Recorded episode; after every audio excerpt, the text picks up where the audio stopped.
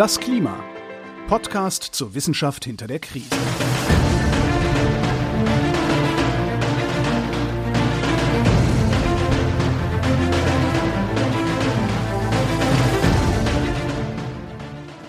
Hier ist das Klima, der Podcast zur Wissenschaft hinter der Krise. Wir lesen den aktuellen Bericht des Weltklimarats und wir erklären den aktuellen Stand der Klimaforschung jeden Montag mit Claudia Frick. Und Florian Freistetter. Hallo. Hallo. Ja, wo sind wir? Wir sind bei Folge Nummer 68 angelangt im Klimabericht. Wir nähern uns tatsächlich dem Ende. Wir haben noch, ich weiß gar nicht, wie viele Kapitel wir noch haben insgesamt. Ich habe meinen Tab schon wieder zugemacht, wo das nachzulesen war, aber es, wir sind jetzt bei Kapitel Nummer 10 angelangt des dritten Teils, das wir heute besprechen wollen. Und wir haben insgesamt 17 Kapitel, Ja. die noch zu sprechen sind. Das heißt, wir werden Ende diesen Jahres, Anfang nächsten Jahres zu Ende sein mit dem sechsten Sachstandsbericht. Aber bis dahin ist noch ein bisschen Arbeit zu tun.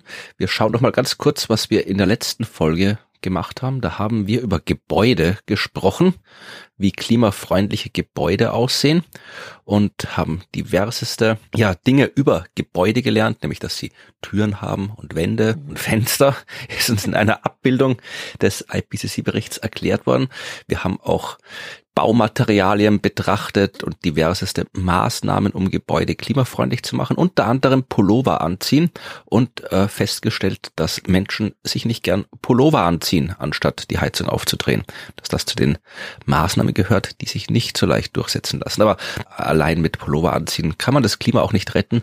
Also ist es eh gut, dass es auch noch andere Maßnahmen gibt, zum Beispiel weniger neue Häuser bauen und mehr alte Gebäude benutzen, die Gebäude sinnvoller nutzen, vielleicht ein paar grüne Dächer, grüne Wände machen und so weiter und so fort. Also man kann so ein Gebäude schon halbwegs klimafreundlich bauen, wenn man es denn möchte und wir sollten es wollen. Und was man dann macht, wenn man so ein Gebäude hat, dann möchte man ja nicht nur die ganze Zeit im Gebäude hocken, sondern auch mal woanders hin und das woanders hin ist das Thema des heutigen Kapitels. Ah, was für eine professionelle Überleitung. Ja, das siehst du mal. gelernt ist gelernt. Okay, ja, wir, wir reden tatsächlich heute über Transport, wobei ich ähm, irgendwie beim Lesen des Kapitels, das tatsächlich nur Transport heißt, in meinem Kopf immer Transport gesagt habe, obwohl doch eigentlich müssten wir in Deutschen doch eher so über Verkehr reden. Ja, Ja, also ich werde es mischen. Also ihr werdet das jetzt erleben, ich werde das einfach so hin und her switchen, weil es irgendwie sich automatisch in meinem Kopf immer zu Transport übersetzt hat. Mal gucken, wie gut das funktioniert. Ja, was ist denn überhaupt beim Verkehr so los? das Kapitel ist tatsächlich mal nicht so super übermäßig lang, fand ich. Also es ließ sich gut lesen. Hatte halt so ein paar Stellen, wo ich so dachte, da haben wir echt schon drüber gesprochen. Deswegen habe ich mir jetzt das rausgepickt, wobei wir noch nicht so sehr gesprochen haben oder nicht so sehr im Detail. Warum das Kapitel drin ist, damit fangen sie übrigens auch an. Da dachte ich mir so, okay, das müssen wir uns jetzt hier allen eigentlich nicht mehr erklären. Aber tatsächlich haben sie das trotzdem nochmal gesagt. Also die Klimaschutzziele erreichen wir nicht, wenn wir nicht den Verkehrssektor komplett transformieren. Und darin haben sie hohes Vertrauen. ja, na gut, das ist, wie gesagt, ja nicht überraschend, weil da Nein, geht nicht viel überraschend. rein in den Verkehrssektor. Ja, was mich dann nochmal so ähm, doch nochmal überrascht hat, weil ich die Zahl jetzt noch nicht gehört habe, war, dass tatsächlich in vielen Ländern der, äh, der Welt das der größte Energieverbraucher von allem ist. Also nicht Heizen, nicht, ähm, nicht sowas, sondern tatsächlich der größte Energieverbraucher ist der Verkehr. Und das sind so ungefähr 40 Prozent Mhm. der Länder der Welt. Das heißt, da ist es wirklich der, der größte Faktor und deswegen eben tatsächlich auch der, den man sich angucken muss. Und dann differenzieren wir jetzt mal aus nochmal, was wir mit Verkehr eigentlich meinen. es gibt nämlich verschiedene Verkehrsdimensionen. Okay. Ja, die erste ist äh, wo. Ist noch relativ klar, ne? Also entweder an Land, Mhm. darüber haben wir ja schon viel gesprochen, auf dem Wasser, also Schifffahrt, oder in der Luft, Luftfahrt. Die nächste Dimension ist, was wird transportiert? Also ist es Personenkraftverkehr oder Güterkraftverkehr?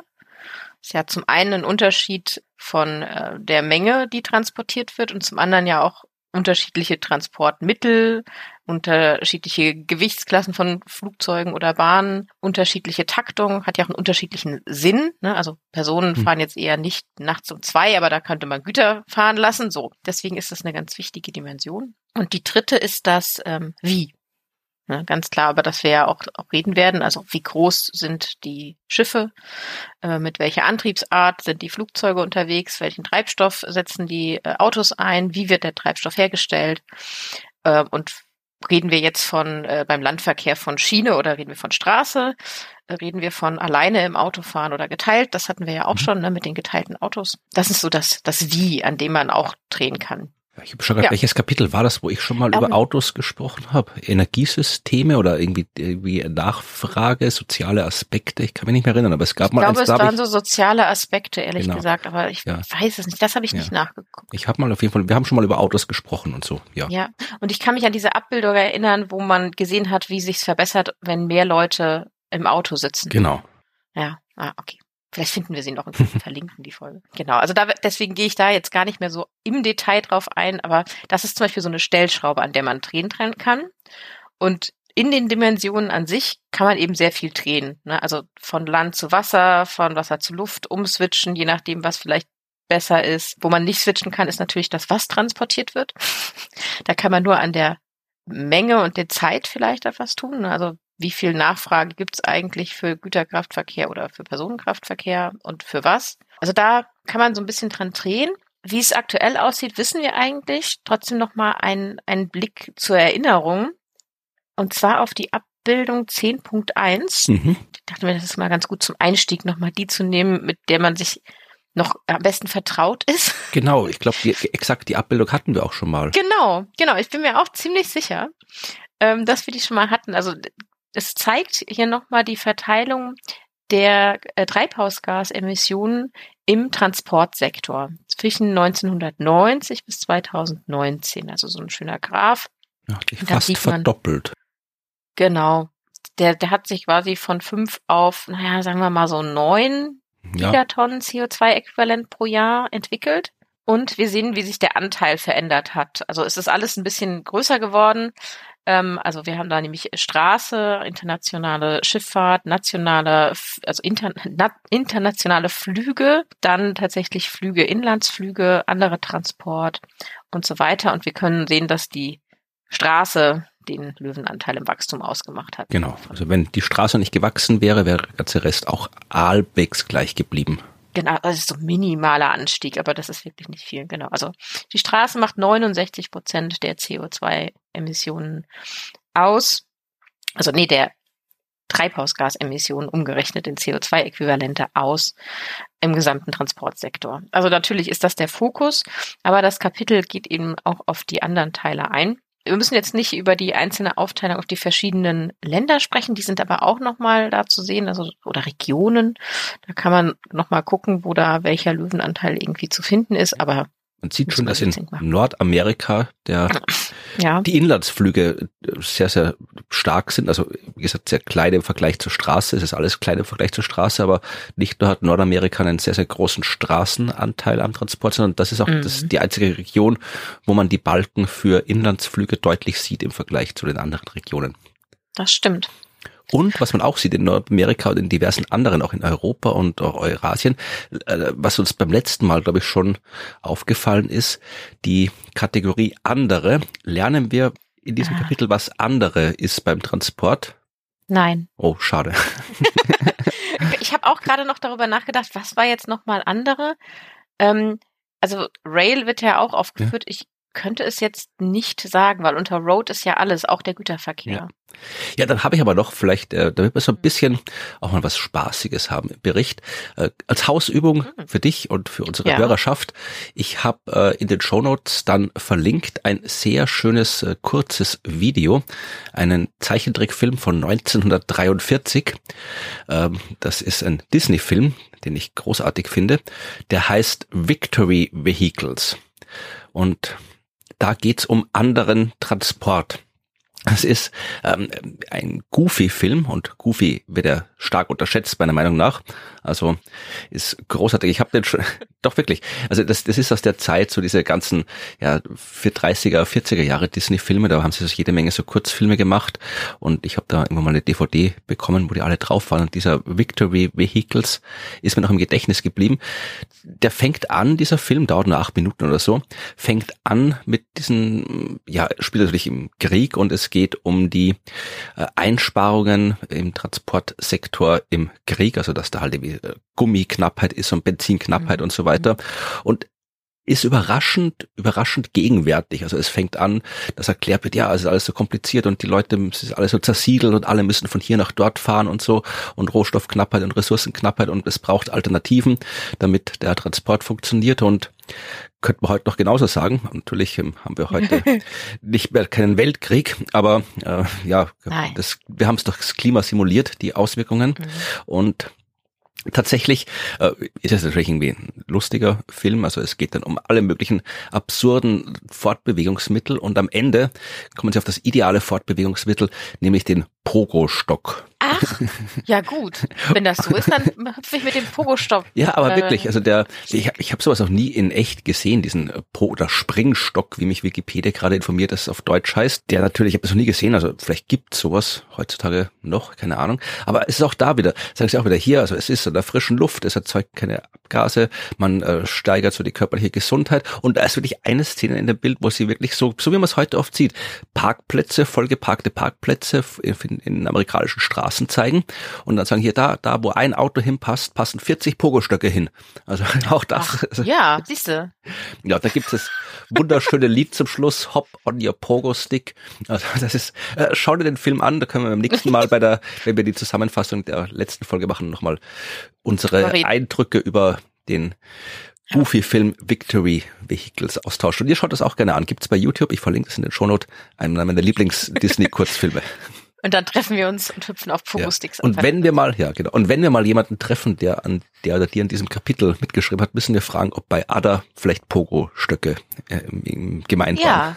Ja, ja, und wie das Lifecycle Assessment für die aussieht, also die Herstellungs- und Produktions-CO2-Ausstoß. Genau. Ah, okay, okay. das ist schöne. Da, guck mal, wenigstens mal was zum Lachen bei dem Bericht. Gut, haben wir noch was zu lachen? Nee.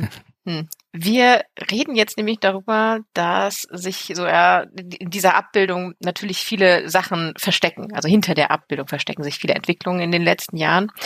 Ähm, eine, die tatsächlich, finde ich jetzt ganz positiv ist, ist, dass es sich mittlerweile zeigt, dass ein, naja gut, was heißt positiv? Ähm, für die IPCC-Verhältnisse positiv, dass das Wirtschaftswachstum, also dass eine, dass wir hier Wirtschaftswachstum haben oder in anderen Ländern Wirtschaftswachstum stattfindet, dass das nicht mehr daran gekoppelt ist, automatisch, dass die Emissionen aus dem Transportsektor steigen. Das war eine ganz lange Zeit so und ist auch in manchen Regionen der Welt noch so, aber es zeigt sich, dass man das entkoppeln kann. Mhm. Also das Wirtschaftswachstum, für die, die das gerne alles hätten, möglich ist, ohne dass wir den Transportsektor noch mehr CO2 ausstoßen lassen. So, das heißt, ist ja immerhin schon mal eine Motivation für jene, die Wirtschaftswachstum gerne mögen. So, das kann man sehen, das hat sich so in der, in der, seit den 90ern eben langsam abgezeichnet. Und deswegen können wir da ein bisschen mehr in die Zukunft gucken. Es hat aber sich natürlich noch so einiges anderes verändert. Also man hatte zum Beispiel mal die Hoffnung, dass äh, die Verbesserung der Energieeffizienz und ähm, des Kraftstoffverbrauchs äh, so viel besser wird jetzt mit der Zeit, dass das den, das Wachstum an Personen- und Güterverkehr ausgleicht ne, in Sachen mhm. CO2-Emissionen. Das ist nicht passiert. Wir haben schneller Personen- und Güterverkehr hochgefahren, als wir Energieeffizienz steigern konnten. Das heißt, deswegen haben wir da auch so einen schönen großen Anstieg. Äh, wir können auch noch mal ein bisschen genauer in die Dimension, äh, was wird eigentlich transportiert, reinschauen. Also Personenverkehr oder Güterkraftverkehr, was wurde in der Vergangenheit transportiert. Und da kann man eben sagen, dass jetzt äh, hier unsere Pkw, Zweiräder und Dreiräder und die kleinen Busse, die es gibt, ähm, zu etwa 75 Prozent zu den personenverkehrsbedingten CO2-Emissionen beitragen. Also das ist ein ganz eigentlich der der größte Batzen im Personenverkehr. Äh, während jetzt Busse, also richtig große Busse ähm, und äh, Bahnen, äh, etwa sieben Prozent davon ausmachen, also der CO2-Emissionen im Personenverkehr. Obwohl, obwohl sie tatsächlich 20 Prozent des weltweiten Personenverkehrs ausmachen. Mhm. Also sie transportieren deutlich mehr Menschen, als sie CO2 im Verhältnis ausstoßen. Lass mich raten, der Grund mhm. dafür ist, dass, äh, abgesehen davon, dass äh, zu wenig Menschen mit Bussen und Bahnen mhm. fahren, der Grund dafür ist, dass die äh, PKWs immer größer werden. Auch. Äh, das und dass natürlich ähm, Bahnen und äh, Busse nicht immer ausgelastet sind. Gut, also das ja. ist ja auch Genau, so Leerfahrten oder Halbleerfahrten mhm. oder ähnliches. Ich habe die Zahl nicht im Kopf, aber die SUVs sind ja der am meisten verkaufte und meist steigende Anteil an den normalen ja. PKWs. Ja, ja, tatsächlich. Da gibt's sogar ein, ähm, eine extra Box zu, die ist äh, ganz äh, interessant. Also die fragt quasi, wie groß ist eigentlich dein Auto? Mhm. Weil tatsächlich ähm, in 2018 waren 39 Prozent der verkauften Autos, Personenkraftwagen, waren SUVs. 39 mhm. Prozent. Das ist äh, ein Batzen und die sind ja echt wirklich schwer. Ja, ich sagte, woran das liegt, ja. Das sind nämlich ja. alles verantwortungsbewusste, zukunftsorientierte Menschen, die den IPCC-Bericht gelesen haben und äh, aus dem Kapitel über die Zukunft der Städte wissen, dass wir in Zukunft alle in Waldstädten wohnen werden, wie wir es ja festgestellt haben. Und dann braucht man ein geländegängiges Auto. Ja, stimmt. Ja, ja, damit man auch den Fluss überqueren kann, weil es kann, ja, mhm. damit man nicht außenrum über die Brücke fahren muss. So. Ja, nee, ich habe ich hab das auch nicht verstanden, warum man sich unbedingt ein SUV kaufen muss. Also unpraktisch. Das, also es wird Leute geben, die brauchen, wenn der Förster ja, irgendwie durch den Wald äh, fahren muss oder sowas, aber warum man in der Stadt mit so einem riesen SUV durch die Gegend koffern muss, der auch noch irgendwie Unmengen an Benzin braucht, keine Ahnung, warum, warum das so populär ja. ist. Kann ich nicht nachvollziehen. Praktisch und umweltverschmutzend, aber gut. Also wir wissen jetzt gar nicht so genau, ähm, also es gibt keine ähm, zweifelsfreie Zusammenhang, der ganz klar ist zwischen der dem Gewicht des Fahrzeugs und wie genau das jetzt den Einfluss auf den Verbrauch oder die Effizienz der, des Kraftstoffverbrauchs hat. Also es hat einen Einfluss definitiv, aber ob der jetzt linear ist oder wie der aussieht, das, äh, das kann man jetzt nicht genau sagen, aber den gibt es. Ähm, allerdings versuchen sie ja gerade, also mal abgesehen davon, dass man kleinere Autos wenn überhaupt kleinere Autos nehmen sollte oder leichtere Autos, gibt's ja aber auch sowas wie mit modernen Werkstoffen, die zu arbeiten, ne? also so Polymerverbundwerkstoffe, Kohlefaser, um die Masse an sich zu verringern und damit dann halt auch den Kraftstoff- und Energiebedarf für den Antrieb zu verringern. Mhm. Was übrigens so einen schönen Co-Benefit hat, die werden ja auch mal wieder erwähnt, ähm, in Sachen Feinstaub. Also, weil wenn dein Auto leichter ist, dann hast du auch nicht so viel Straßen- und Bremsverschleiß.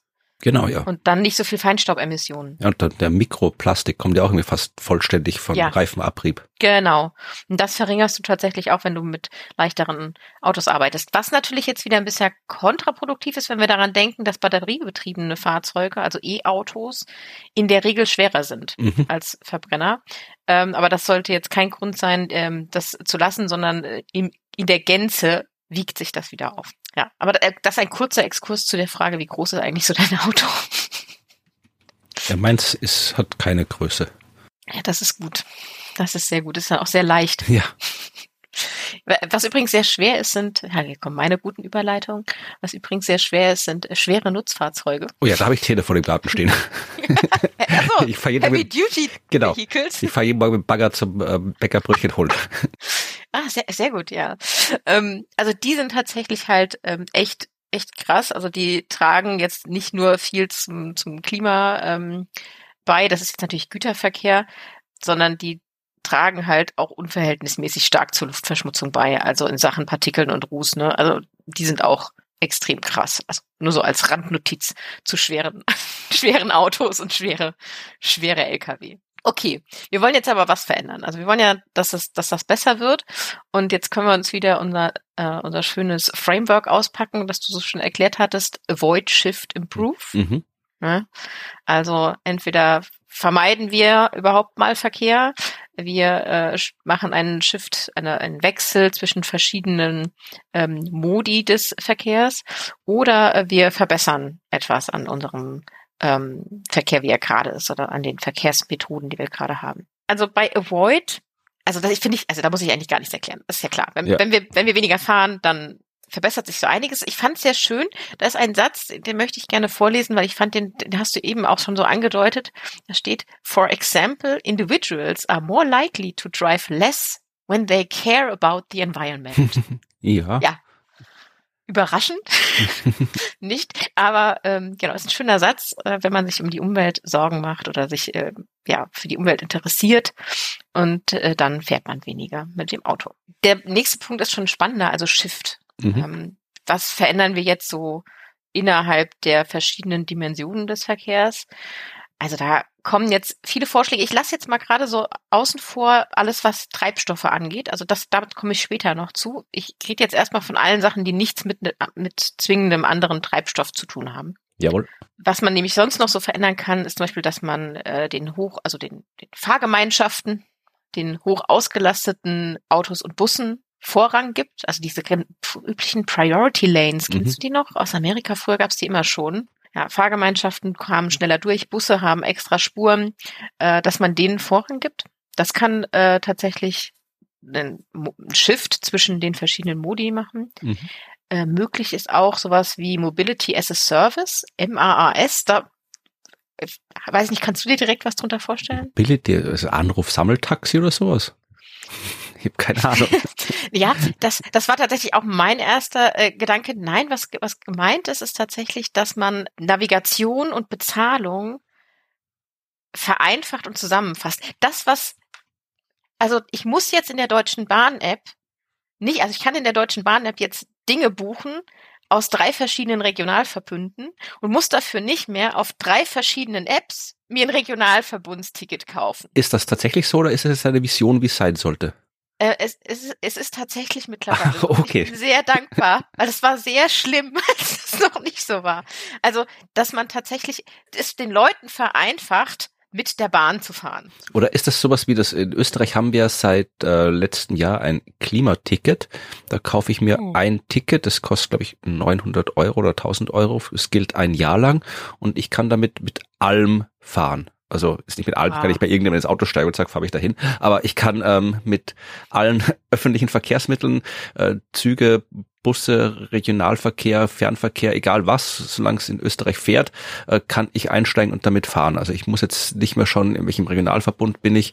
Ich kann einfach, ohne zu schauen, mhm. alles benutzen, was es gibt wird es auch drunter fallen, weil ich finde das sehr praktisch. Also ich bin ein sehr großer Fan davon. Ich, ich glaube, das würde auch darunter fallen. Also das ist genauso wie das ähm, Generalabo äh, in, in der Schweiz oder die Bahncard 100 in Deutschland, nur dass das hier alles äh, unbezahlbar ist, um es mal höflich zu formulieren. Ja, und vor allem, also die Bahncard 100, die habe ich nie gehabt, aber gilt die auch tatsächlich so in allen regionalen und Bussen in irgendwelchen Städten und so weiter? Oh, oh, mm, mm, äh, nein. und was in Deutschland ja so etwas so nervig war, ähm, ist, du kaufst irgendwie ein Ticket für irgendwie ein Intercity und dann fällt der aus und dann der nächste, der käme, wäre der Intercity Express und den kannst du aber nicht nehmen, weil du eine Intercity-Karte hast und so. Ja, genau. Und das ist halt, genau, so, genau. Und jetzt weißt du den, den Schmerz. Ja, ich habe ja 15 Jahre gelebt in Deutschland, ich kenne das ja, aber. so schlimm. Und das ist halt in, ja, mit diesem Österreich generell anders, aber mit dem Klimaticket auch, ich kann einfach fahren, egal. Ja, ja. Ja, also so, so Sachen sind durchaus gemeint, dass man den Leuten einfacher macht, das überhaupt äh, zu kaufen. Ne? Also zum Beispiel jetzt auch das 49-Euro-Ticket, das jetzt ja hier auch kommt. Ähm, das ist so eine Vereinfachung oder eben, dass man in der App einfach kaufen kann, eine lange Strecke durch mehrere Verkehrsverbünde und so weiter. Weil das 49-Euro-Ticket ist ja auch wieder nur Regionalverkehr, oder? Ja, das ist auch nur Regionalverkehr. Also immerhin, aber äh, also für die Pendlerverkehr ist es zum Beispiel natürlich jetzt ein relevanter Faktor. Ja, ja aber für den Fernverkehr eher nicht.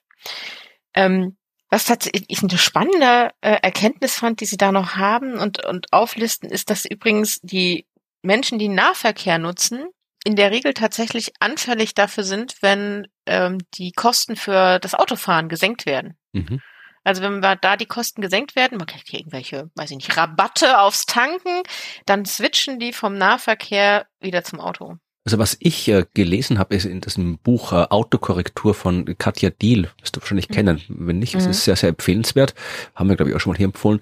Und da hat die Autorin viele Interviews geführt mit Menschen und auch viele Menschen interviewt, die halt dann am Land gewohnt haben, wo halt kein öffentlicher Verkehr äh, existiert mhm. hat, der sinnvoll nutzbar gewesen wäre, die halt Auto fahren mussten und die auch gesagt haben, sie würden viel, viel lieber einfach das Geld investieren in irgendwie eine Monatskarte, eine Jahreskarte, als ins Auto, weil beim Auto, da ist irgendwas, dann ist irgendwas kaputt und ja. dann, das kann man nicht so einfach vorausplanen, dann weiß man nicht, mhm. wie das ist. Also auch aus, aus Gründen der finanziellen Sicherung äh, fanden viele, dass eben so ein Mobility as a Service Ding, wie es jetzt offensichtlich heißt, wie ich mhm. gelernt habe, deutlich besser, weil du dann ja deutlich einfacher und sicherer die Zukunft planen kannst, als wenn du so ein Auto rumstehen hast und nicht weißt, ob da jetzt vielleicht äh, ja, demnächst große geht. Kosten auf dich zukommen.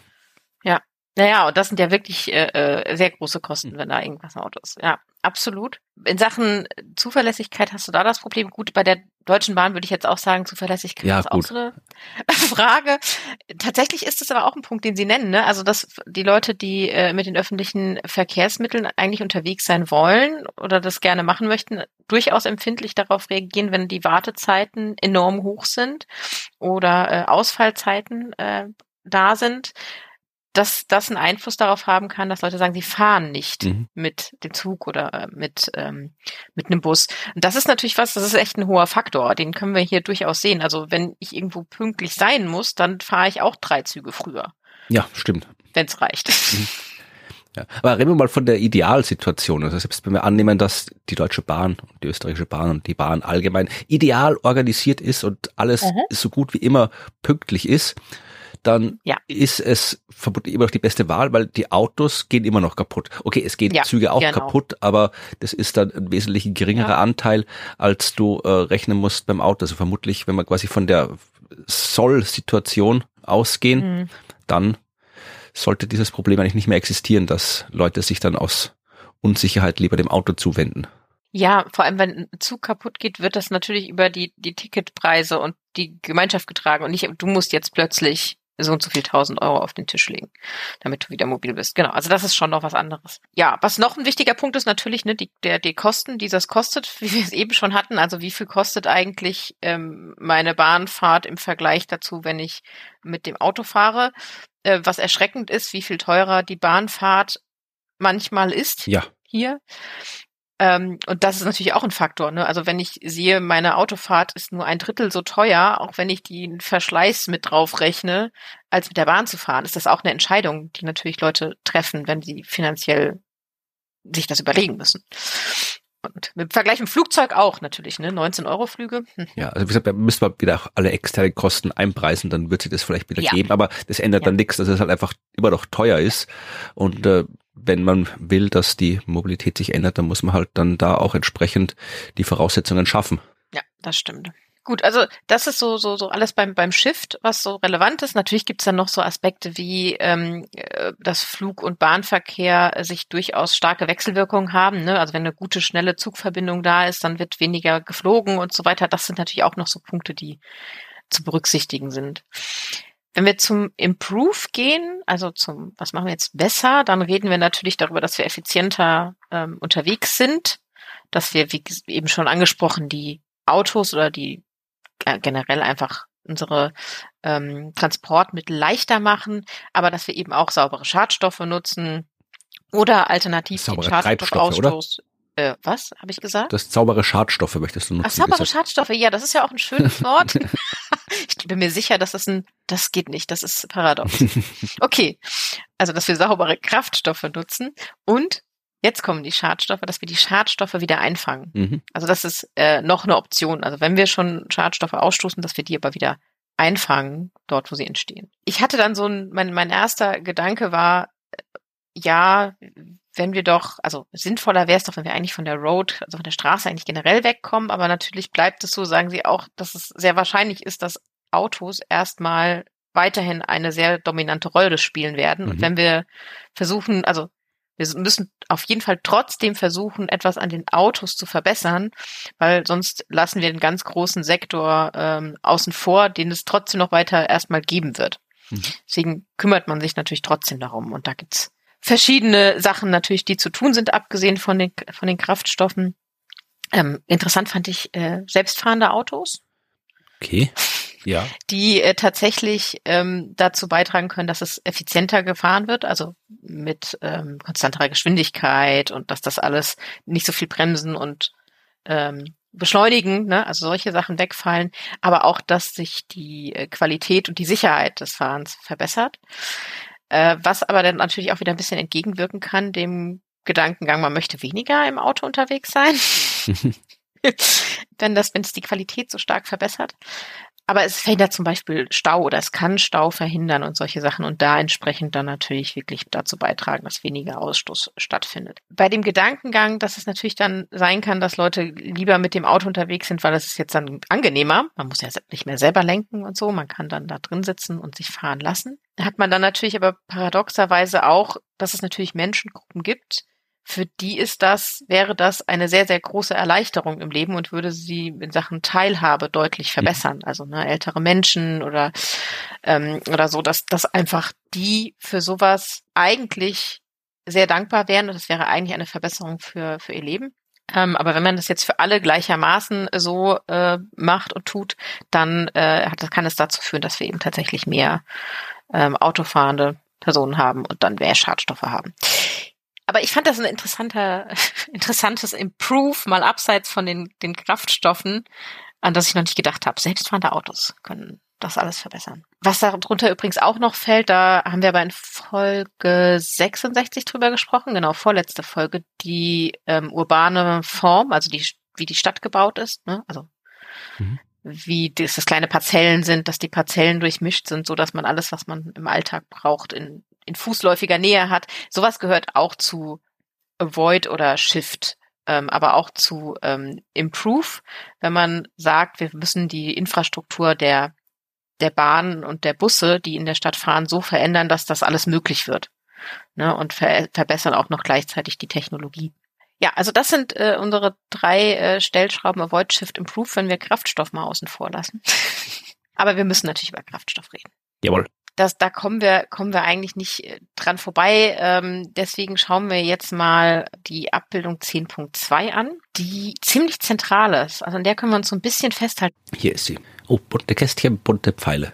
Genau, bunte Kästchen, bunte Pfeile. Das sehen wir denn da. Wir sehen, wie wir aus den ursprünglichen Rohstoffen, die wir haben, unsere Transportmodi bedienen. Mhm.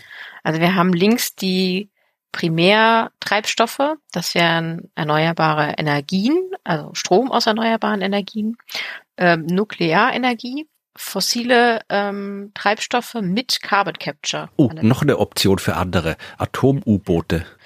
Oh, wie ist denn da so die CO2-Bilanz und der Lifecycle Assessment? Ja, also ich nehme an, dass auch mit äh, Nuklearenergie hier auch ja. Stromerzeuger gemeint ist und nicht irgendwie Ach. die. Ja, aber das, das, das ist was. Other, other, Schifffahrt. Ja. Aber Schiffe stand noch drin in der Grafik von vorhin. Ja, ich glaube schon, dass Schifffahrt drin stand. Ich guck gleich nochmal, aber. Ja, International Shipping, aber ne, doch, Inland Shipping stand ja. auch drin. Du hast recht. Ich nehme es zurück. Ah, komm. War ein Versuch. ja, also erneuerbare, Strom aus erneuerbaren Energie, Nuklearenergie, ähm, fossile Brennstoffe, allerdings mit Carbon Capture oder Biomasse mit oder ohne Carbon Capture. Also wir fangen das CO2 wieder auf. Das sind so unsere primären Energiequellen, über die wir auch schon viel geredet haben. Und daraus kann man dann verschiedene, ja, Treibstoffe, Kraftstoffe machen, also die Kraftstoffe für die Transportmittel. Und diese Kraftstoffe sind zum einen Elektrizität, klar, ne? Dann haben wir Wasserstoff, Mhm. Wir haben Ammonium, wir haben andere äh, synthetische Treibstoffe und wir haben Biotreibstoffe. Und dann kann man schon so sehen, dass so Pfeile von dem einen zum anderen gehen. Also dass erneuerbare äh, Strom aus erneuerbaren Energien natürlich zu Electricity führt, aber auch aus dem Nuklearbereich, auch aus den fossilen Brennstoffen und auch aus der, der Biomasse kann Elektrizität entstehen. Mhm. So. Ähm, Wasserstoff wird zum Beispiel aus den ähm, fossilen Brennstoffen hergestellt oder aus Biomasse. Und Wasserstoff kann dann umgewandelt werden zu Ammonium oder zu anderen synthetischen Treibstoffen. So, also da sieht man schon so Pfeile. Dann kommen die Transporttechnologien, also mit welchen Transporten, wie ist das Transportmittel aufgebaut, so dass die Energie genutzt werden kann. Also einmal natürlich Batterien, ne, also für die elektrischen, für die elektrisch angetriebenen ähm, Transportmittel brauchen wir Batterien. Dann noch Kraftstoffzellen. Mhm. Und äh, ganz unten, äh, ja, ein verbesserter Motor, klassischer Motor, ein Verbrenner, nur verbessert. Wird hier auch noch aufgeführt. Der wird zum Beispiel dann gefüttert eben ne, mit den Biotreibstoffen, aber auch mit Ammonium, ähm, synthetischen Treibstoffen und Wasserstoff. Und ganz rechts sehen wir dann wieder so Kästchen, für welches Transportsegment ist jetzt was relevant. Also ganz oben für unsere ähm, eher Personenkraftverkehr auf der Straße dann unten drunter den Kraftverkehr eher für ja, Lkw und Schwerlastkraft, Schwerlasttransport und gleichzeitig auch noch Bahn, ne, also alles, was auf Schienen unterwegs ist. Und dann haben wir noch ein Kästchen für Fliegen und ein Kästchen für die Schifffahrt. Mhm. Und jetzt kann man dann sich quasi immer so rückverfolgen, wo kommt denn, also mit welcher Technologie müssen wir denn die Gefährte, den Transportmittel ausstatten? Welche Energiemittel können wir dann da reinstecken? Welche Kraftstoffe und wo kommen die ursprünglich her? Können wir ja mal oben anfangen. Wenn wir mit dem landgebundenen Verkehr quasi anfangen, dann sehen wir ja, dass die, unsere Straßenverkehr hauptsächlich den, den dicksten Pfeil, also der, der nicht gestrichelt ist, aus den Batterien hat. Ne? Also Autos, mit die mit Batterien beladen sind. Die Batterien werden aus der Elektrizität ge gefüttert und ähm, die kann eben aus den verschiedenen, allen vier Quellen kommen. Voraussetzung, dieser Pfeil zwischen dem Kraftstoff und dem Transportmittel ist übrigens, dass eine Infrastruktur dafür vorhanden ja. ist. So, ganz wichtiger äh, Knackpunkt. Ähm, entweder natürlich Ladesäulen. Das Wort, das ich nachschlagen musste, war Catenary, Catenary, mal so aussprechen, das heißt übrigens Oberleitung. Ah ja. Also das tatsächlich, ähm, darüber wird ja auch nachgedacht, die Straße zu elektrifizieren oder eben mit Oberleitung zu arbeiten. Ja, das gibt es ja teilweise schon. Also ich genau. kenne einige Städte, wo so Oberleitungsbusse fahren. Theoretisch halt auch für Autos zum Beispiel möglich. Ne? Also das wäre auch eine. So wie am Rubbel mit den. Oh ja, mit den langen, ja, beim Autoscooter. Mhm. Genau. Ja, also das heißt, die Infrastruktur ähm, ist eine dieser kritischen Voraussetzungen, die es zwischen dem, hier ist der Kraftstoff und hier ist die Technologie im Auto, das müssen ja zusammenkommen. Das ist halt der mhm. Knackpunkt da dran. Autoscooter, noch eine Option für andere. Kann eine Liste machen. das ist leider sehr Kurzstrecke, nur so ja, bis zehn Meter. Aber braucht auch Energie, mit auch CO2-Versetzer. Also wir haben schon Promoboote, Pogostöcke und äh, Autoscooter. Gut, gucken wir, was noch zusammenkommt bis Ende der Folge. Das wird ja was. Ah, okay. Was haben wir noch? Äh, da kann man noch so einiges äh, sich anschauen. Also Bahnverkehr kann durch auch durch elektrische, ähm, durch Batterien und elektrischen Antrieb mhm. umgesetzt werden, aber eben auch, oder es spielt eine große Rolle auch der die Kraftstoffzellen. Also da wird, sieht man jetzt, dass hier so drei Pfeile in die Kraftstoffzelle reingehen. Das ist ja einmal der Strom ähm, und dann Wasserstoff und Ammonium wieder. Mhm.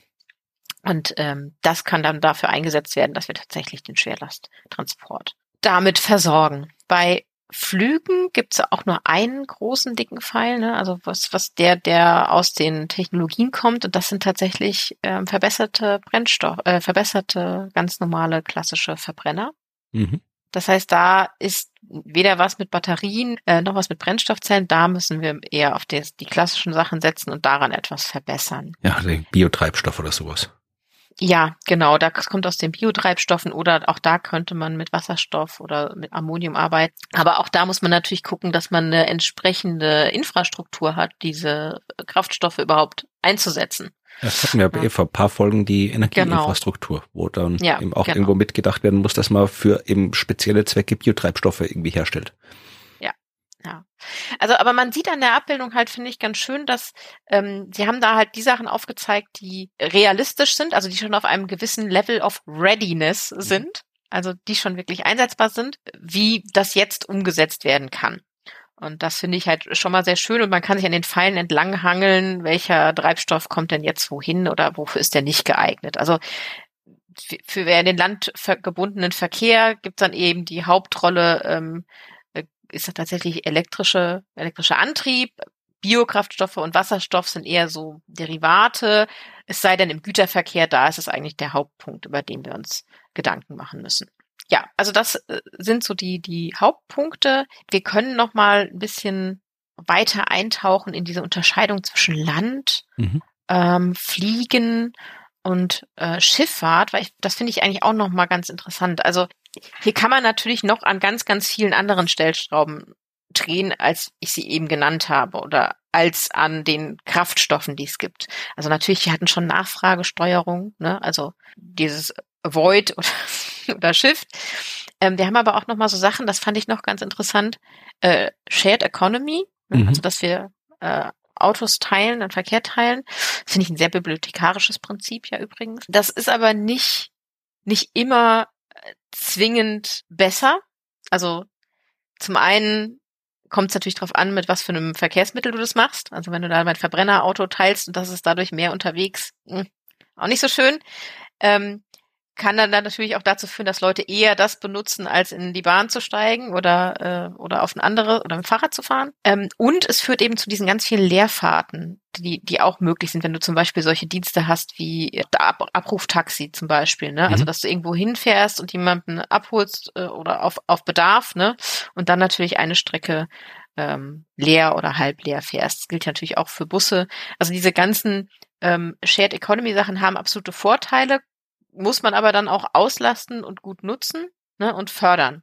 Genau, wir hatten ja auch schon in äh, auch wieder in einer anderen Folge über ja. die, äh, die Carsharing und sowas ein bisschen ausführlicher gesprochen. Weiß ich auch gerade nicht, welche das war, aber da hatten wir genau das geschrieben, dass eben ja Carsharing eine gute Sache sein kann, in vielen mhm. Situationen, vielleicht auch gerade wieder am Land, eine gute Sache ist, ja. aber oft dann auch tatsächlich das Problem gar nicht löst oder verstärkt, weil die Leute halt dann, ja, anstatt dass sie vielleicht irgendwie mit dem Zug fahren, lieber Carsharing machen oder sowas, was dann wieder kontraproduktiv ist. Genau. Ja, das ist halt hier alles äh, nochmal quasi mit aufgeführt, weil das auf, auf dem Land, also auf dem Landverkehr einfach so Hauptpunkte sind, die total kritisch sind.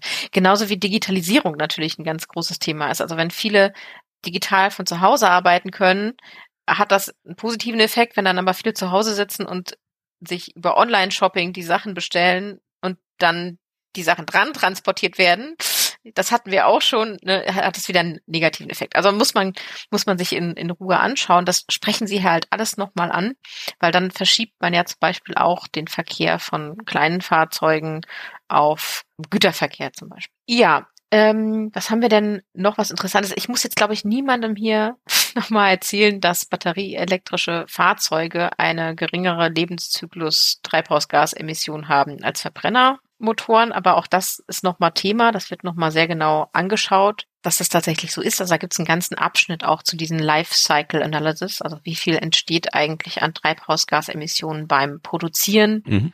während der, während das Fahrzeug läuft und wieder äh, beim Recycling, also das wird alles schon genau untersucht. Interessanterweise gibt es davon sehr, sehr viel zum Thema Autos oder Kraftstoffzellen und Batterien und so, aber relativ wenig zu Zweirädern. Also Stimmt. motorisierte Zweiräder. Ja, das ist gesagt, gerade die E-Bikes und so weiter, das hätte ich jetzt schon mhm. gedacht, dass das vielleicht auch eine Rolle spielt, weil es ja wirklich mittlerweile, zumindest in meiner Wahrnehmung, äh, sehr viel stärker wird. Ja, genau, also das, das hätte ich auch gedacht, aber Sie sagen, die Studienlage ist tatsächlich da noch eher eher dünn. Aha, okay, ne? Ja. Dann also, muss geforscht werden. So ist das halt, genau. Da brauchen wir mehr Forschung. Ähm, vielleicht äh, muss auch muss, kommt die jetzt auch erst, wo die Leute alle damit fahren. Okay, ja. Das zieht sich so nach. Die, die klassischen Hauptpunkte, die übrigens noch so Leute davon abhalten, ähm, elektrische Fahrzeuge zu benutzen oder umzusteigen, in, beim Auto zu wechseln, zum Beispiel auf ein E-Auto, sind übrigens immer noch da. Also das haben sie auch noch mal ein paar Studien genannt, die dann sagen, ne, ja, aber die Reichweite ist nicht hoch genug. Ähm, die Anschaffungskosten sind so teuer, daran muss man dann eben auch was verändern, ne, policymäßig. Und die Verfügbarkeit der Infrastruktur natürlich ohnehin. Aber aber auch so Sachen wie die Haltbarkeit der Batterien, die Haltbarkeit der Brennstoffzellen. Solche Sachen sind alles zum einen ein Thema, das tatsächlich Leute abhält davon, diesen Shift zu machen, aber auch gleichzeitig wirklich Themen, die noch zu verbessern sind. Also es ist immer noch da äh, Verbesserungsbedarf. Also am landgebundenen Verkehr gibt es da noch einiges nachzusteuern.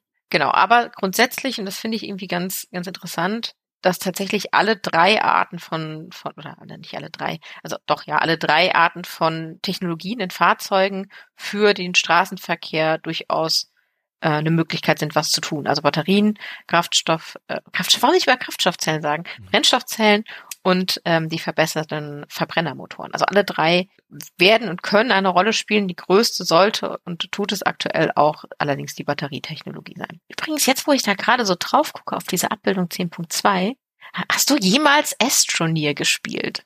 Nein. Ah, das ist ein Computerspiel.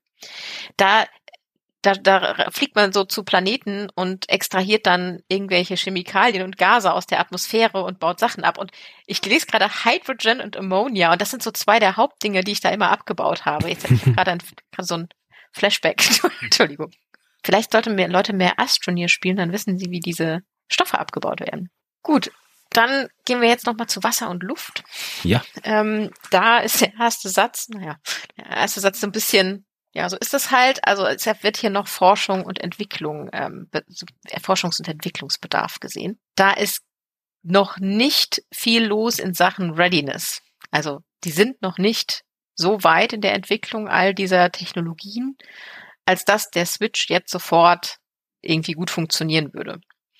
Also es gibt natürlich äh, fortschrittliche Biokraftstoffe, man kann hier mit ähm, Ammoniak und so weiter arbeiten und es gibt ähm, synthetische Kraftstoffe, äh, die alles schon praktikable Optionen sein können, aber die brauchen einfach noch, bis sie tatsächlich dann auch wirklich für den Einsatz bereit sind. Mhm. Zum Beispiel aufgrund der Infrastruktur, das hatten wir natürlich schon, aber auch, äh, weil die Effizienz noch nicht ganz äh, so gut ist. Ja, also solche Sachen sind einfach noch zu tun, bevor wir das wirklich umsetzen können.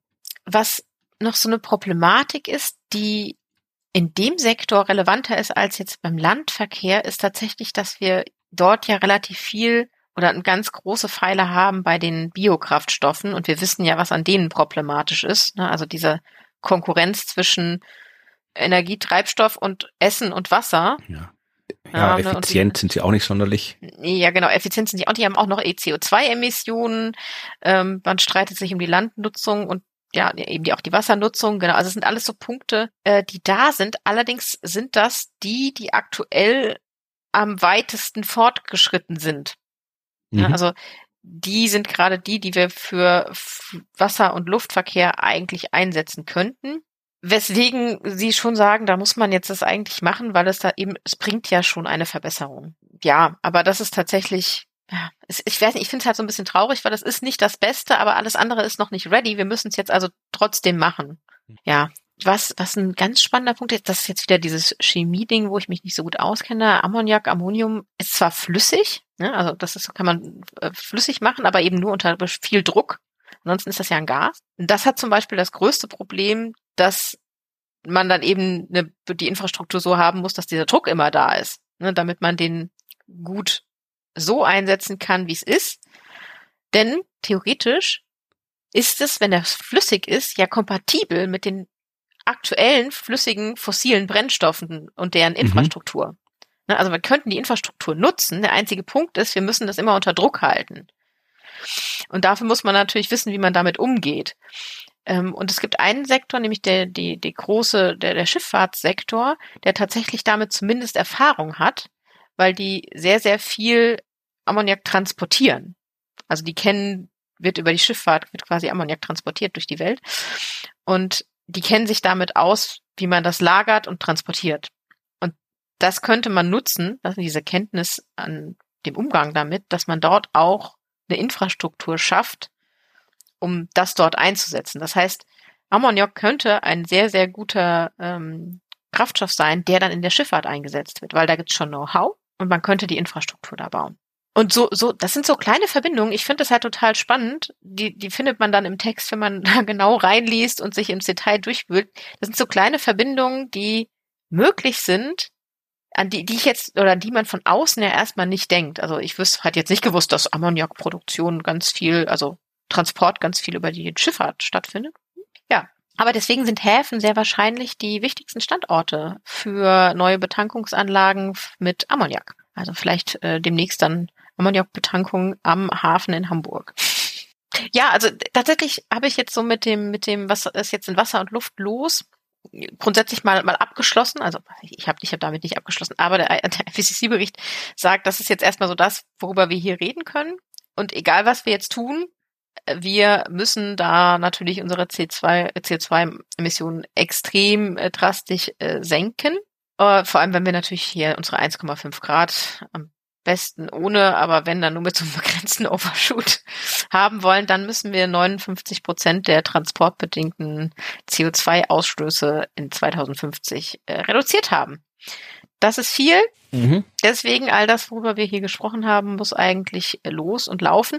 Und wenn wir übrigens in die anderen Szenarien gehen, es gibt ja noch hier diese Szenarien mit ähm, erneuerbaren Energien oder mit Low Demand, ne, also wo die so ähm, besonders gute Wege in die Zukunft aufzeigen, da müssen wir 80 bis 90 Prozent reduzieren bis 2050. Ja, ja Also los. All die Dinge bitte einsetzen. Nochmal kurz zum Auto fällt mir gerade ein. Hatten wir schon mal darüber geredet, dass es bidirektionales Laden gibt?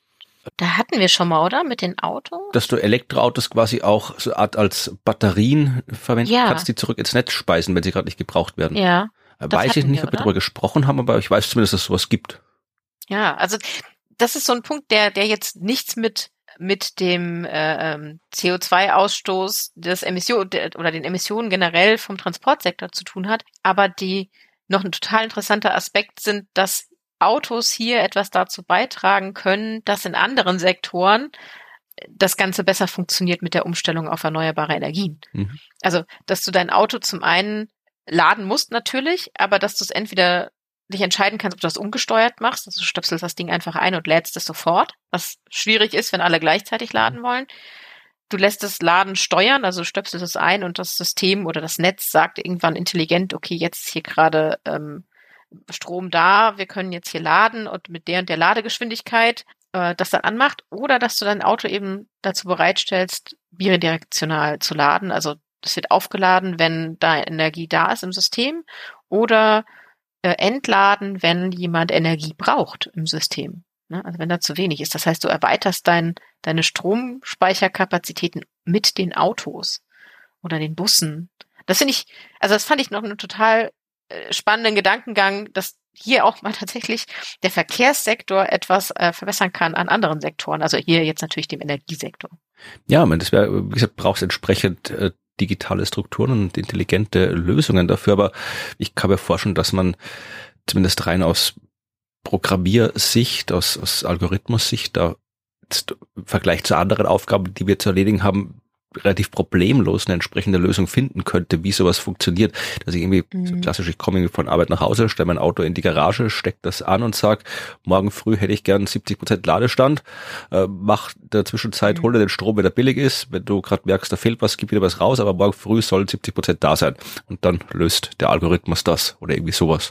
Das geht sicherlich. Ja, das sind, also, ja, genau. Und sowas finde ich irgendwie, also das ist ja nochmal ein total schöner Punkt, äh, wo nochmal gezeigt wird, dass es noch mehr Co-Benefits gibt. Dadurch, wenn wir mit elektrischen Autos unterwegs sind. Hm? Wenn das alles funktioniert. Ja, äh, geht bei Flugzeugen übrigens nicht. also hauptsächlich, weil die eben nicht mit Batterien betrieben werden. Ähm, ich hatte noch eine ganz interessante Zahl gefunden an einer anderen Stelle, ähm, nämlich dass generell Fliegen rund vier Prozent zum Treibhauseffekt beiträgt. Mhm. Unter dem Gesichtspunkt habe ich dann immer noch mal so ein bisschen das Gesicht verzogen beim Lesen des IPCC-Berichts, wenn es dann eben darum ging, ja, ähm, wir, wir machen hier diesen, diesen, ähm, die Improvements, ne, also verbessern den Treibstoff oder nehmen andere Treibstoffe, wo ich sagte, boah, wollen wir nicht eigentlich lieber shiften oder avoiden? Mhm.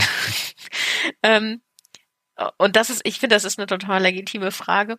Aber wenn man sich jetzt dafür interessiert, was sich gerade beim Fliegen tut, habe ich jetzt tatsächlich mal eine, eine Empfehlung zum Hören. Ich hatte nämlich genau zu dieser Zahl was vom Karlsruher Institut für Technologie, ein, eine, ich weiß nicht, ob das eine Podcast-Folge ist, ich glaube schon. Doch, es ist, ich glaube, das ist ein Podcast an sich, der sich genau mit sowas beschäftigt. Also welche ähm, Treibstoffe gibt es da eigentlich? Also welche grünen Arten von Treibstoffen gibt es für die, äh, ja, für alles, was irgendwie mit Fliegen zu tun hat? Und die beschreiben das total gut. Also würde ich mal verlinken. Das finde ich tatsächlich eine schöne, schöne Folge zum Anhören. Ja, Flugzeuge sind halt tatsächlich, ja, ein kritisches Ding, weil manchmal gibt's kaum Alternativen. Ja, es gibt kaum Alternativen und du hast beim Flugsektor natürlich das Problem, dass du sehr ähm, hohe Sicherheitsrichtlinien äh, Richtlinien zu erfüllen hast. Und die ist ja, die sind ja nicht nur national oder, oder europäisch, sondern die sind ja international. Mhm. Also wenn dein Flugzeug nicht den Sicherheitsstandards oder den mit der Technologie vielleicht gar nicht landen kann an anderen Flughäfen, ne, weil das da noch nicht als sicher eingestuft wird oder ähnliches, dann muss man ja alles international absprechen. Dann hast du natürlich ein Problem. Das heißt, der Sektor ist an sich schon mal komplizierter als die anderen und dann hast du gleichzeitig noch das Problem, dass du es nicht so einfach durch Strom ersetzen kannst. Ja, lass uns zum Abschluss nochmal äh, in die Zukunft gucken, Jawohl, würde ich sagen. Da gibt's ja zwei Abbildungen, auf die ich gerne gucken würde. Die finde ich eigentlich am, am übersichtlichsten. Es gibt noch einige andere, die echt schön sind. Also es gibt ganz viele Abbildungen übrigens zu dieser der Frage, den, dem Lifecycle Assessment, was macht jetzt wie viel CO2 an welcher Stelle. Aber ich finde den Blick in die Zukunft irgendwie schöner. Wie muss denn jetzt unser Gemisch aussehen für den Transportsektor, nur für den Transportsektor, damit wir ähm, unsere 1,5 Grad einhalten? So, und dann gehen wir auf die Box 10.4 mhm. auf Seite 90, 91. Ach, hab sie, ja. Ja, genau. Da siehst du, da, da seht ihr alle ähm, vier kleine Abbildungen, also A, B, C, D. Ähm, A ganz links oben zeigt äh, die CO2-Emissionen vom für den Transportsektor an, wie sie in Zukunft aussehen sollten, mhm. müssen, um die 1,5 Grad einzuhalten unter den verschiedenen ähm, illustrativen an Abmilderungspfaden, ne? also unser Illustrative Mitigation Pathways, einmal den mit regenerativen Energien, einmal den mit Low Demand und SP stand für, jetzt muss ich selber nochmal überlegen. Superpower. ich bin mir nicht sicher, ob es das. Sustainable äh, irgendwas war vielleicht? Ja, genau. Ich glaube Sustainable Policy, mhm. aber Shifting Pathways. Shifting Development Pathways. Genau. Das ist tatsächlich, wenn wir uns an die Ziele halten, mhm. an die Klimaziele halten, die wir, die wir haben, ich meine, das ist ja schon mal verrückt, wenn wir uns an unsere mhm. eigenen Ziele halten und äh, global nachhaltig denken. Mhm. So das, das ist dann quasi das, was wir äh, hier uns angucken. Also nochmal zusammen die drei Pfade. Einmal haben wir erneuerbare Energien, das heißt, wir gucken, dass wir möglichst viel erneuerbare Energien nutzen. Beim anderen ja. Low Demand, wir schauen, wo wir effizienter sind und sparen können. Und der dritte mhm. ist, wir schauen, dass wir das Ziel erreichen durch äh, ja entsprechend politische Entscheidungen. Also am Ende kommen wir überall beim gleichen ungefähr raus, aber der Weg dorthin ja. ist unterschiedlich. Genau, der Weg dorthin ist unterschiedlich und die Zusammensetzung der ähm, Treibstoffarten, die wir dafür am Ende haben, ist unterschiedlich. Ja. Also die, die, die CO2-Emissionen nehmen bei allen ab. Mhm. Bei dem Low Demand ziemlich schnell. Also das ist eher so eine, so eine wirklich so eine schöne Kurve, die direkt nach unten geht und dann abflacht. Bei ähm, äh, den, den anderen ist es mehr so ein, es bleibt erstmal noch kurz gleich und dann geht's langsam nach, nach unten. Ja, und dann kann man sich angucken in den anderen drei Abbildungen, wie jetzt der insgesamt der Bedarf oder Verbrauch von äh, Treibstoff ist und dann, wie er sich zusammensetzt. Mhm. Ich finde, äh, also bei allen fangen wir natürlich an mit ganz viel fossilen Brennstoffen, also ja. fast irgendwie durchgehen. Ja. 2020 ein bisschen unterschiedlich ist es da auch schon, weil die ähm, Simulationen oder die die die Illustrative Pathways schon ein bisschen früher gestartet worden sind. Also 2020 lag da noch in der Zukunft, deswegen ist das schon so ein leichter mhm. Unterschied. Und dann geht es eigentlich, also wenn man jetzt mal zu den äh, Sustainable ähm, Shifting Policies, Pathways, ja, genau. Shifting Pathways übergeht, dann geht geht es eigentlich super langsam runter, finde ich, mit mhm. den mit dem mit dem mit den fossilen Brennstoffen. Die brauchen echt noch, wir brauchen wir noch sehr lange, aber dann irgendwie so ab 2050 ähm, geht es langsam wirklich mal bergauf mit Strom und äh, die Biotreibstoffe werden mehr. Genau, so ab den 2060ern ja werden die. Dann ja, genau so ungefähr. Und so ein bisschen die, also die also Wasserstoff ist auch so, so ein kleiner, ein kleiner Teil.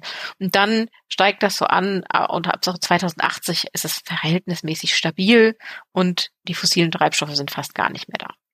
Also noch ein bisschen, auch bis 2100, aber ja, da haben wir, wir dann halb Strom und halb halb Elekt halb äh, Biotreibstoff. Treibstoffe, ja. genau. So 50-50 und so ein bisschen Wasserstoff und ein bisschen fossil. Bei den regenerativen Energien sinkt quasi der Anteil fossiler Treibstoffe relativ zügig ab, so bis 2040 oder 45. Dann bleibt das aber verhältnismäßig konstant, der Anteil, mhm. und der ist gar nicht so klein. Also da ist schon noch ein sehr deutlich sichtbarer Anteil fossiler Treibstoffe bis 2100. Okay. Ja, vielleicht ja, wird das also, dann alles irgendwie carbon captured oder so. Ja, genau. Also das ist äh, äh dann, ähm, aber es ist die CO2-Emissionen. Also die, ja. also die bleiben, also sollten eigentlich einge eingefangen werden, hoffen wir das mhm. alles mal. Das gilt natürlich auch für die Biotreibstoffe, ne? Das sollte dann auch eingefangen werden. Da haben wir aber so, dass am Ende der größte Anteil, also wirklich die Hälfte äh, von der Energie kommt aus ähm, elektrischen äh, Antrieb. Ähm, der nächstgrößere Teil sind dann die Biokraftstoffe und dann sind etwa fossile Treibstoffe und Wasserstoff gleich groß. Mhm. Da finde ich es auch spannend, dass Wasserstoff quasi erst so ab 2050, 2060 eher anfängt überhaupt zu wachsen. Ja, vermutlich liegt es daran, würde ich es mal zu interpretieren, dass wir äh, mhm. erst mit dem, da ist ja 2050 ist ja auch der Strom quasi auf dem Level angelangt, ja, wo es bleibt und dann stimmt. haben wir genug Strom, äh, erneuerbaren Strom, um auch vernünftig grünen Wasserstoff herstellen zu können.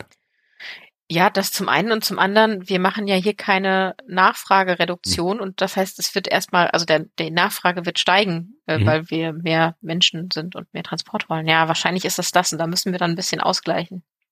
Ja, und beim Low Demand sieht's sieht's dann nochmal ganz anders aus. Also wenn wir versuchen, mehr Avoid zu machen, mehr zu äh, wegzulassen und weniger zu verbrauchen, dann sinken die fossilen Anteil äh, schnell. Also bei 2050 sollte das eigentlich dann fast bei null sein, 2055 so etwa. Und ähm, Elektrizität steigt schnell an bis 2050 und Wasserstoff steigt auch schnell an. Zwischendrin haben wir so ein bisschen Gas. Mhm. Ja, da haben wir so einen Peak 2050, da ist relativ viel Gas, aber dann geht das auch schnell wieder zurück. Und am Ende haben wir eigentlich ähnlich viel Verbrauch wie bei den Shifting Pathways, aber anstatt Verteilung auf Biokraftstoffe und Elektrizität haben wir hier die Verteilung auf ein größerer Anteil Elektrizität und dann so ein Drittel etwa Wasserstoff. Ja, und sonst nichts, also keine fossilen. Sonst gar nichts, genau. Nichts Fossiles mehr und keine Biokraftstoffe mehr. Also das heißt, die unterscheiden sich vom Ergebnis, wie viel Energie wird gebraucht, diese Shifting Pathways und Low Demand nicht, aber der Zusammensetzung. Ja. Und das ist halt, ich, hier kann man das halt ganz gut sehen, dass man sich da für was anderes entscheidet, zum Beispiel beim Flugverkehr, mhm. also dass man da auf andere Technologien setzt oder es eben so weit wie möglich wirklich den Demand runterfährt. Und äh, dann sieht man quasi gar nichts mehr von irgendwelchen Biotreibstoffen beim Low Demand. Ja, so kann es aussehen in der Zukunft.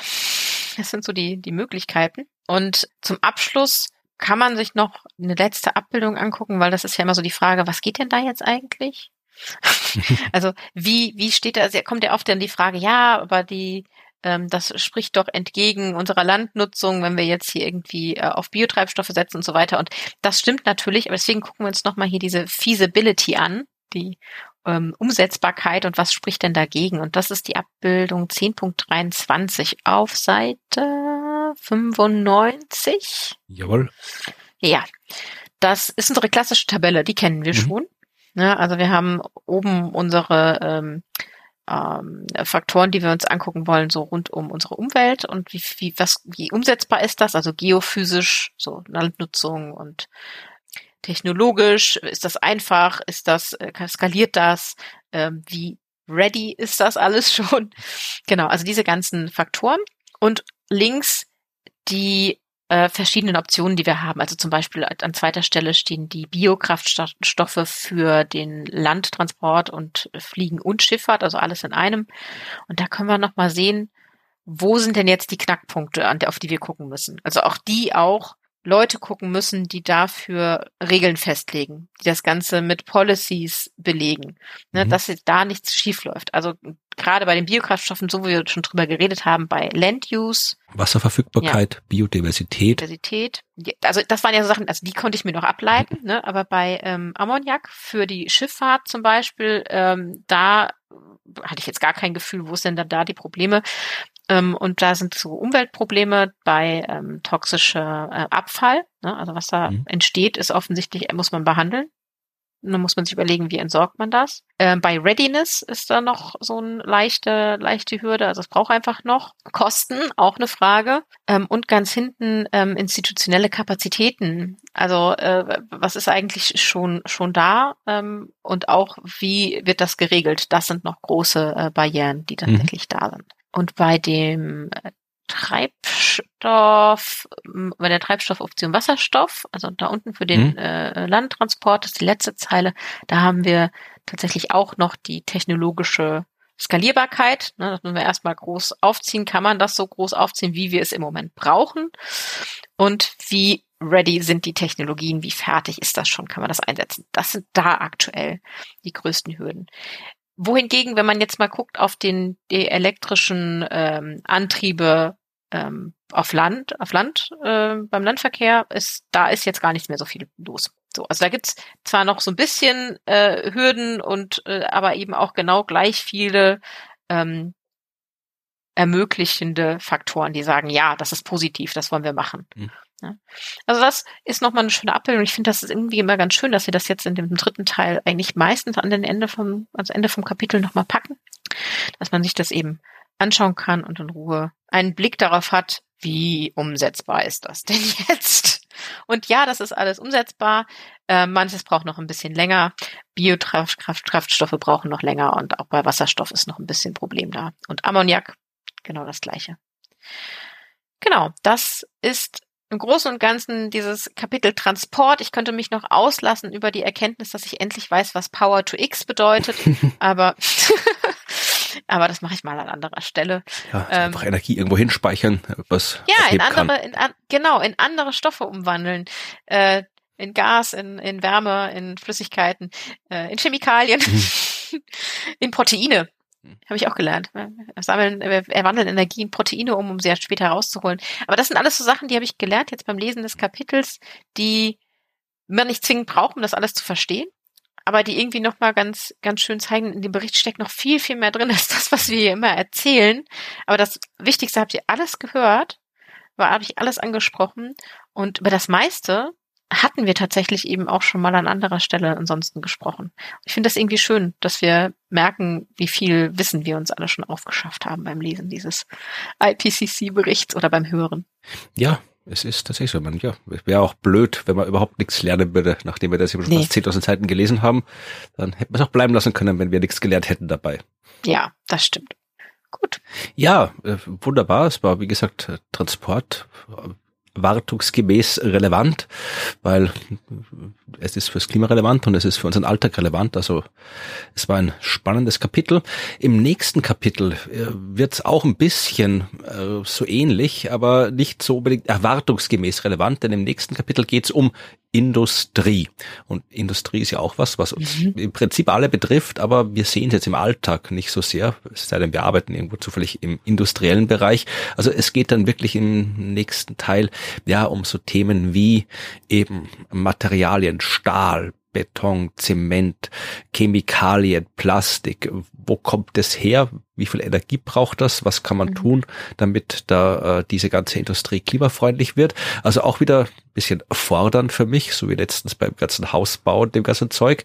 Genauso wenig wie ich irgendwie Architekt oder Heimwerker bin, bin ich irgendwie Industriechemiker oder Stahlkocher oder sonst irgendwie was. Also auch da wieder habe ich mich ein bisschen erst einfinden müssen ins Thema. Aber es war, ja, es ist ganz interessant. Also ich habe auch sehr viel gelernt in diesem Kapitel mhm. und was ich da gelernt habe, das werden wir uns in der nächsten Folge anschauen. Und bis dahin könnt ihr uns gerne Feedback geben, weil es kommt immer vor, erstens, dass es was zu sagen gibt, dass ihr uns was sagen wollt. Es kommt aber auch vor, dass äh, wir Sachen nicht wissen und dann fragen wir euch. Und beim letzten Mal hatten wir tatsächlich eine Frage an die Hörerschaft. Da habe ich nämlich über die Gebäude gesprochen und äh, dieses Diagramm, wo der IPCC-Bericht uns erklärt hat, aus was ein Gebäude besteht und da waren die sogenannten Substructure und äh, wie hieß das andere Superstructure? Subst ja, auf ja. Also quasi oberirdischer Teil, super. oberirdischer Teil und unterirdischer Teil von Gebäuden. Und in der Abbildung stand äh, Sub-E-Structure. Also da war noch ein E davor und wir haben nicht gewusst, ist das ein Tippfehler oder ist eine E-Struktur irgendein architektonischer gebäudebaulicher Fachbegriff. Und äh, Gabi hat uns dazu eine Nachricht geschrieben. Sie hat gesagt, es könnte sein, dass das ein Übertragungsfehler aus dem Spanischen ist und tatsächlich ist eines äh, der Personen, die da mitgemacht hat, offensichtlich aus äh, dem spanischsprachigen Raum. Fremdwörter im Spanischen, die mit ST beginnen, verwendet man oft mhm. ein E davor, weil man das dann im Spanischen leichter aussprechen kann. Im Spanischen selbst gibt's kein ST am Anfang des Wortes, sagt Gabi, und deswegen macht man eben, wenn man so ein Wort wie Struktur hat, das dann Struktura heißt auf Spanisch, macht mhm. man E davor, damit es äh, einfacher auszusprechen ist, also E-Struktura. Und ähm, sie vermutet, dass das einfach ein Übertragungsfehler ist, dass man das irgendwie nicht entsprechend verändert hat. Ah, okay, interessant. Siehst du mal, da wäre ich im Leben nicht drauf gekommen. Ja, siehst du mal, darum haben wir die Hörerschaft gefragt. Okay. Also, und äh, auch noch, wenn wir schon gerade bei Feedback sind, erwähne ich das auch noch. Katharina hat uns geschrieben, sie hat äh, in der Schule einen Vortrag halten müssen über erneuerbare ja. Energie und Energiesysteme und äh, hat unseren Podcast genutzt, um nicht selbst den IPCC-Bericht lesen zu müssen und sagt, ihre Präsentation war ein voller Erfolg und den Podcast hat sie weiterempfohlen. Ah, das freut uns aber auch wirklich. ja. ja. Das ist echt toll. Ja. Und wenn ihr uns auch etwas mitteilen wollt, wenn ihr Kommentare habt, wenn ihr äh, seht, dass wir was Falsches gesagt haben oder uns einfach sonst irgendwie Lob, Kritik, Anregung zukommen lassen wollt, dann tut das, nämlich unter der E-Mail-Adresse podcast.dasklima.fm. Wenn ihr die ganzen Shownotes äh, sehen wollt, also die ganzen Abbildungen, über die wir sprechen, weiterführende Links, wie wir erwähnt haben, kurze Zusammenfassungen der Episoden, dann geht auf die Homepage dasklima.fm, da ist das alles zu sehen und auch da kann man uns Kommentare hinterlassen. Ihr könnt uns auch einfach auf den diversen Podcast-Plattformen bewerten und auch da Kommentare abgeben natürlich, das freut uns auch. Ihr könnt uns sogar etwas spenden, wenn ihr das gerne tun wollt. Auch da gibt's die entsprechenden Informationen in den Show weil, wie gesagt, wir machen diesen Podcast nicht im Auf Auftrag von irgendwelchen Institutionen. Wir werden auch nicht bezahlt von irgendwelchen Institutionen. Das heißt, wenn ihr uns finanziell unterstützen wollt, dann könnt ihr das per Spenden machen oder ihr macht das, was äh, ja ja offensichtlich jetzt gerade macht, nämlich den Podcast anzuhören, auch weiterhin, denn das freut uns am meisten, weil wir machen das nicht weil wir die literarischen Qualitäten des IPCC-Reports so schätzen, dass wir ihn freiwillig äh, von Anfang bis Ende lesen, sondern wir machen das, weil wir gerne wollen, dass Leute sich mhm. das anhören, was wir aus diesem Bericht herausholen. Das heißt, wenn ihr euch das anhören wollt, dann macht das gerne auch in der nächsten Woche wieder. Und bis dahin verabschieden wir uns und sagen Tschüss. Tschüss.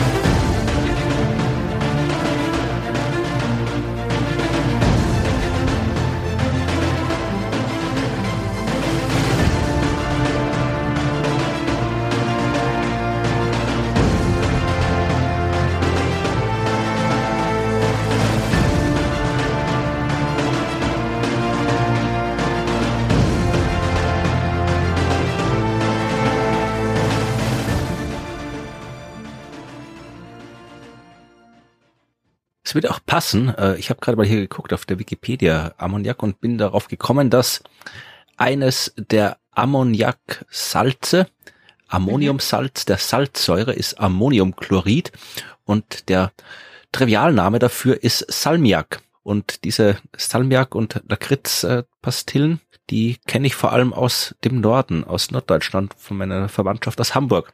Also dann riecht's überall am Hamburger Hafen nach Salmiak-Lollis. Wahrscheinlich nicht, wahrscheinlich ist das Quatsch. Aber viel, ja, ja, wenn das System unter Druck ist, kann, kann nicht so viel raus. Aber wer weiß. Mhm. Das wäre aber interessant. Das ist auf jeden Fall äh, eine interessante Vorstellung. ich mag das überhaupt Besser nicht. als nach Schiffsdiesel. Ja. Besser als nach Schiffsdiesel. Kann Lakritz ja gar nicht leiden. Ja, ich auch nicht, aber andere mögen es sehr. Ja, zurück zum Thema. Ich, ich lenke hier wieder ab.